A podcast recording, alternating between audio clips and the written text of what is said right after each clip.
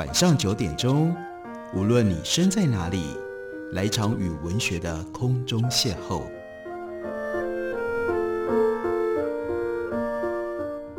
杨照谈书，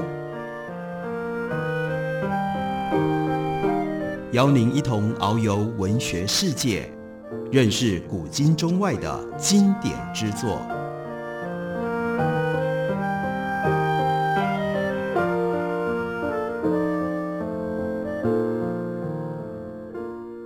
各位听众朋友，大家好，欢迎收听杨照谈书。本节目于台北广播电台 FM 九三点一，每个星期一到星期五晚上九点为大家播出。我是杨照。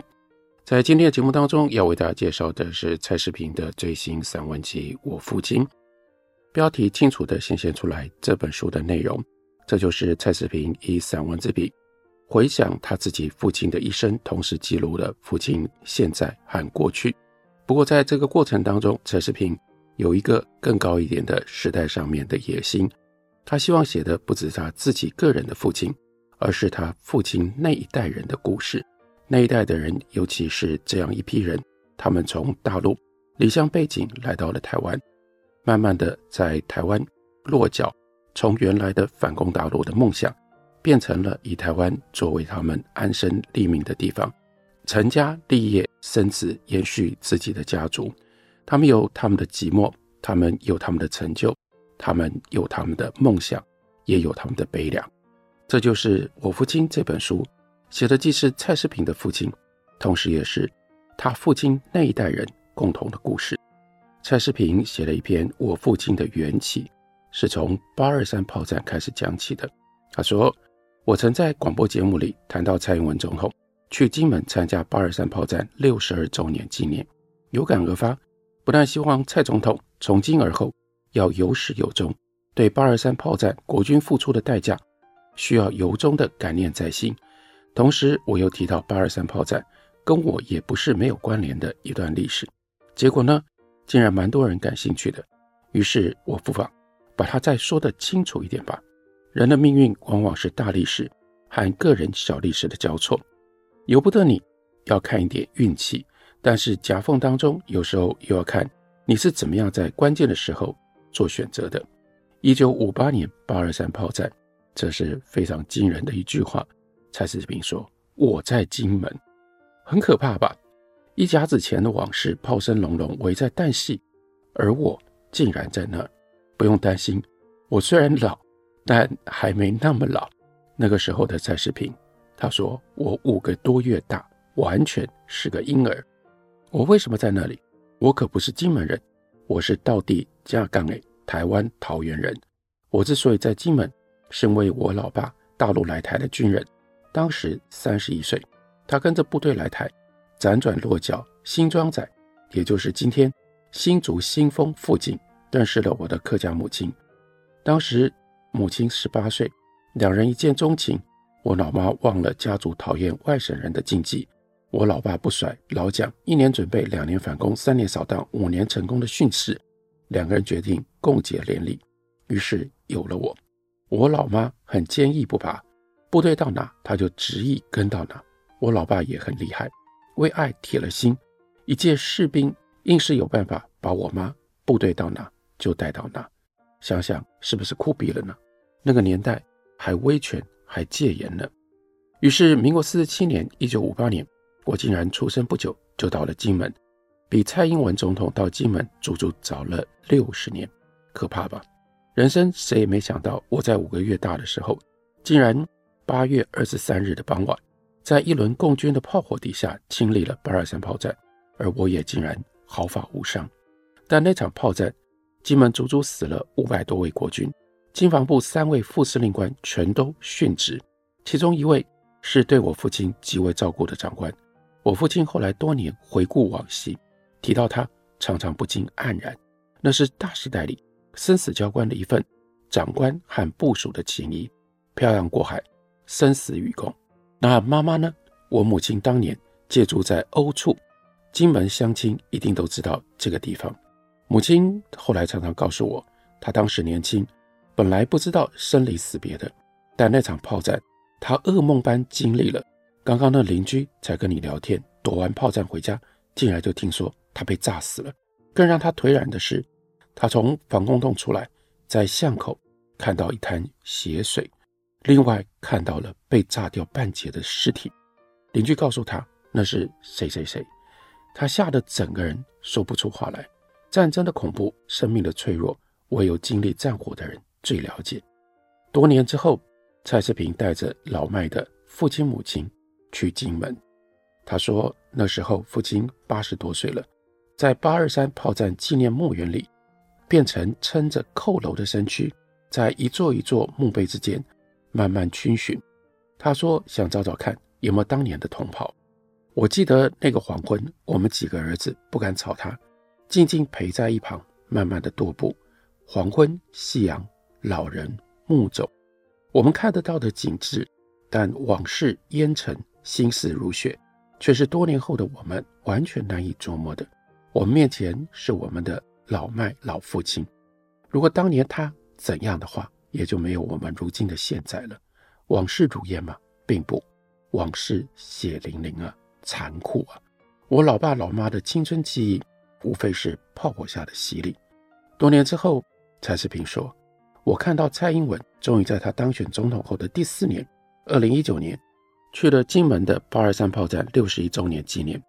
虽然很多人质疑他是为了连任选举，但有什么关系？政治人物什么动作不是为了选举？如果为了选举而能调整自己的立场跟态度，那不也是民主选举的价值吗？重要的是政治人物是否为了选举而长期的、根本的、结构性的。”调整自己的态度跟立场，这才是关键，不是吗？中华民国是一定要跟台湾发生化学变化的。中华民国来到台湾是历史的巧合，但中华民国在台湾落地生根，竟然开出民主的果实，说真的，谁也预料不到。毕竟中华民国就在台湾开出了民主选举、民选总统、政党政治的累累果实了。这是大陆人是他们来台始料未及的果实。也是台籍精英渴望但付出惨重代价的果实，无论是本省外省都应该要珍惜，无论是蓝是绿是中间选民都应该要珍惜。台湾走到现今，要和中共领导的中国争胜，除了民主，我看不出来还能有什么其他的。而民主体制与生活方式，这就是两岸的差异，也就是台湾人必须要全力以赴的去进行捍卫的果实。他又回想。当年我父亲在八二三炮战抱着我躲炮击，轰的一声摔倒在水沟里，从此眉头上留下一道疤痕。我后来在文章当中描述，那是我们父子关系最动人的一章。他紧紧守护着他的长子，不让他受到伤害。如今他老了，我客家籍的母亲也老了。台湾的族群矛盾、国家认同分歧，是我们移民社会必然要付出的代价。但想想八二三炮战，那些在共军炮火下奋战不懈的军人、平民，他们所为何来？如果不是对民主自由生活体制的坚持，不是对共产党的恐惧，他们何必呢？我说的不只是我父亲母亲的八二三故事，也是那个大时代我们所有在台湾的人民为何而战、为何而牺牲的关键理由。如果我们今天仍然搞不清楚，为何而奋战？为何而不怯战？那我们也太对不起八二三炮战的勇士们。除了民主自由，除了民主自由，这是书中开篇的第一章，同时也就展现了蔡世平写这本书的基本的风格。他写个人、家族、父亲的小故事，但是同时要把这些故事放进在大时代的框架当中，并且他会忍不住。表达他对于当下现实的一些意见、一些看法，乃至于一些评论，这三种不一样的内容混合在一起，而形成了蔡世平这样一本特殊的散文集。在另外一篇文章里，他进到自己父亲生命当中的关键时刻。他说：“我并不是很清楚父亲在他漫长的台湾旅程当中，到底是怎样的一种心思，在思索他所遭遇的人生。”他只是一个大兵，在时代的洪流当中，穿上军服，扛起了枪，被哨子哔哔哔哔一路吹着走。他只是一个大兵，在战场上，子弹不长眼睛，轮到谁谁倒霉。他不太谈那些动荡的往事，可能也没有什么特别可以炫耀的，因为国共战争的时候他还年轻，而且只是个兵，冲锋来冲锋去的。他只庆幸一路还活着。他并不是被拉夫的，但他的有一些同袍是，就像电影演的一样，部队开到村里，顺手就带走年轻小伙子。村子里呼天抢地，但枪眼下谁能怎样？父亲偶尔淡淡的说：“只是没想到一出来就出来了大半辈子啊！”那一声尾叹，像从心口深处很远的隧道里传出来的。我称伯伯的一位父亲的同乡，常常来我们家，和蔼可亲，话不多，一张口非常重的湖北腔。蔡世平的父亲也是湖北人。所以呢，连我，也就是蔡世平，这样一个从小在村子里长大、眷村里长大、南腔北调听惯了的耳朵，一段话里总有几句几个字是囫囵带过的，不见得听得清楚、听得懂。这个人，这个伯伯，就是被拉夫的。他是乡下孩子，如果一辈子按原来的步调走，大概不过就是种田放牛，该成亲的时候娶一房媳妇，生一堆小孩，守着祖产，看天吃饭。随着政权来去，田租照缴，赋税照纳，地利与我何有哉？他说：“我读到‘日出而作，日入而息，地利与我何有哉’的句子的时候，老是想起了那个伯伯。乡村农家的任命，哪能够像田园派诗人、哲学家向往的那样的恬淡呢？大时代的洪流，像轰然开来的推土机，所过之处无不伤痕累累。”徒留下生者的叹息，对着苟延残喘的往昔。我那伯伯来的时候，常常带一瓶高粱、一袋水果、一盒饼干或者是蛋卷，坐下来沉默地笑着，摸摸我和弟弟的头，手掌粗厚如同沙子。如今回想，那不就是庄稼汉的手掌吗？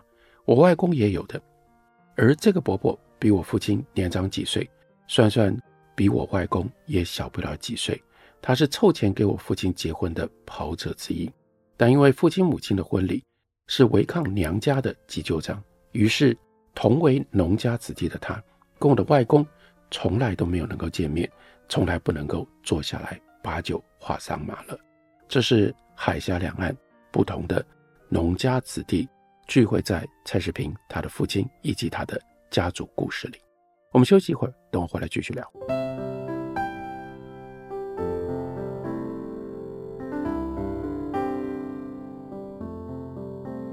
听见台北的声音，拥有颗热情的心，有爱与梦想的电台，台北广播 FM 九三点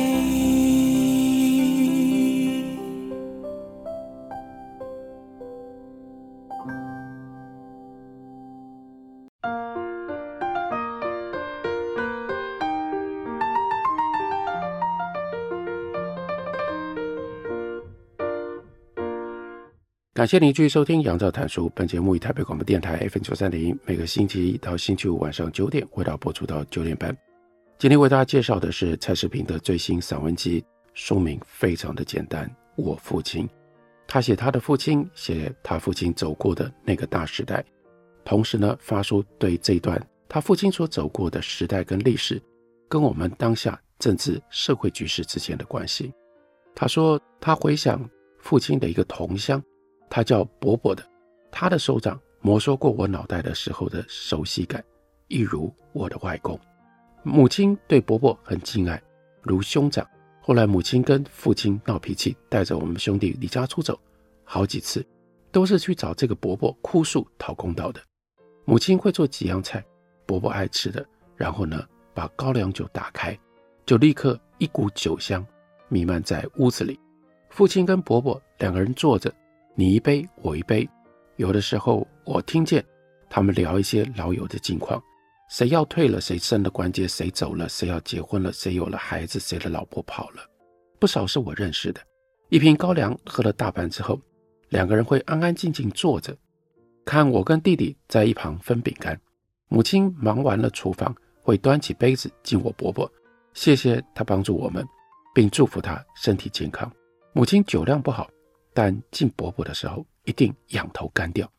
接下来，由于母亲的加入，他们的话题会转入我们孩子的状况、家务的状况，以及总会不断重复提到的“老哥啊，也该替自己以后想想，找个对象结婚吧，老来有个伴了。”但伯伯也总是笑着，不怎么回答，有时候也会说：“太老，太老，算了。”但大多数的时间是腼腆的、沉默的，笑着。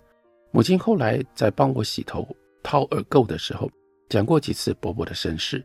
所以我记得了一些，伯伯是被抓夫的，在回家的路上，乡下种田的孩子家境很穷，没有受过教育，在部队里一直升不上去，年龄大了之后，转职到军方机构当类似打杂的职务，但他从来不抱怨，不像我父亲有另外一些跑者，清醒的时候就我操他妈的，喝醉的时候喝哭的稀里哗啦的，这个伯伯只是安安静静的微笑。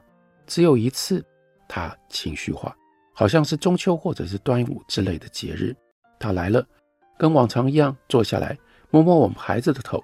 那个时候呢，最小的弟弟也出生了，所以他连摸了三个头颅。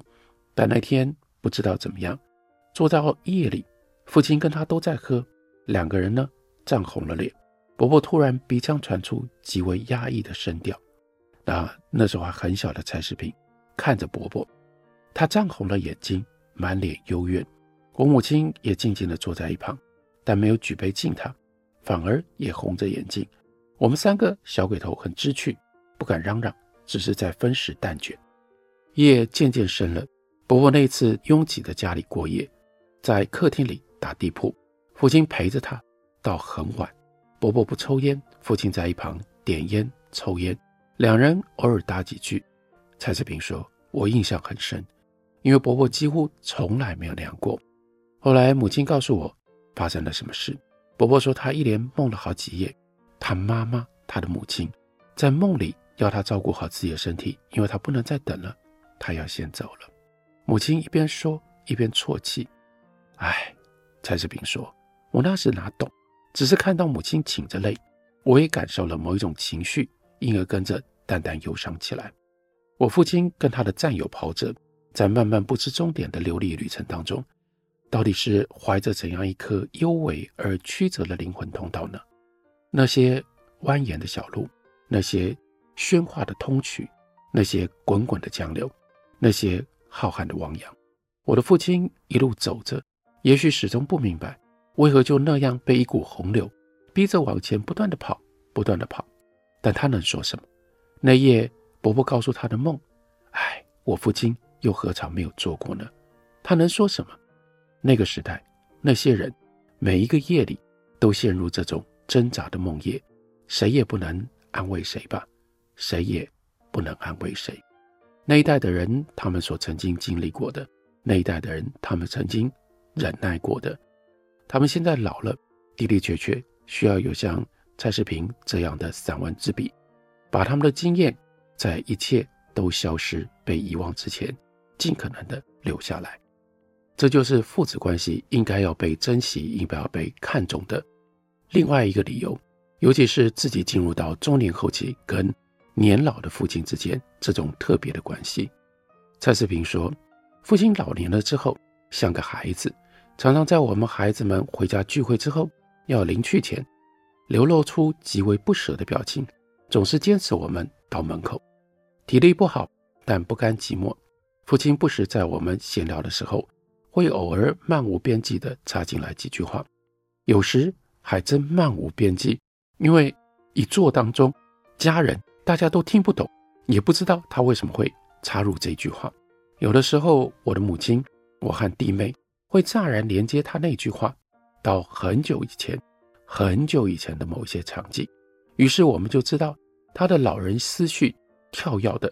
回到某一年某一天去了，但是至于为什么要回到那，也没办法知道，因为有的时候连接的太突兀了。我们有一次正在聚餐，他没头没尾的抛出一句话，就说那时候对你太凶了，不应该把你吊起来打的。我们兄弟你看我，我看你，一头雾水。幺妹就问爸爸说：“是说大哥还是二哥？”我们两个哥哥都笑了，因为两个哥哥都被痛扁过吧。那母亲倒是很有把握，直指蔡世平。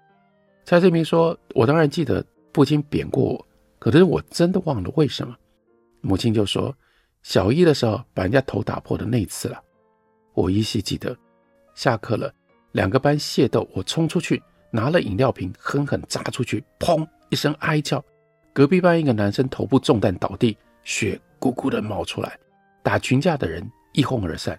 我被校方通知家长，父亲气到抓狂，回家痛扁我一顿，的确是吊起来打。眷村的房舍有屋梁，所以可以吊起来。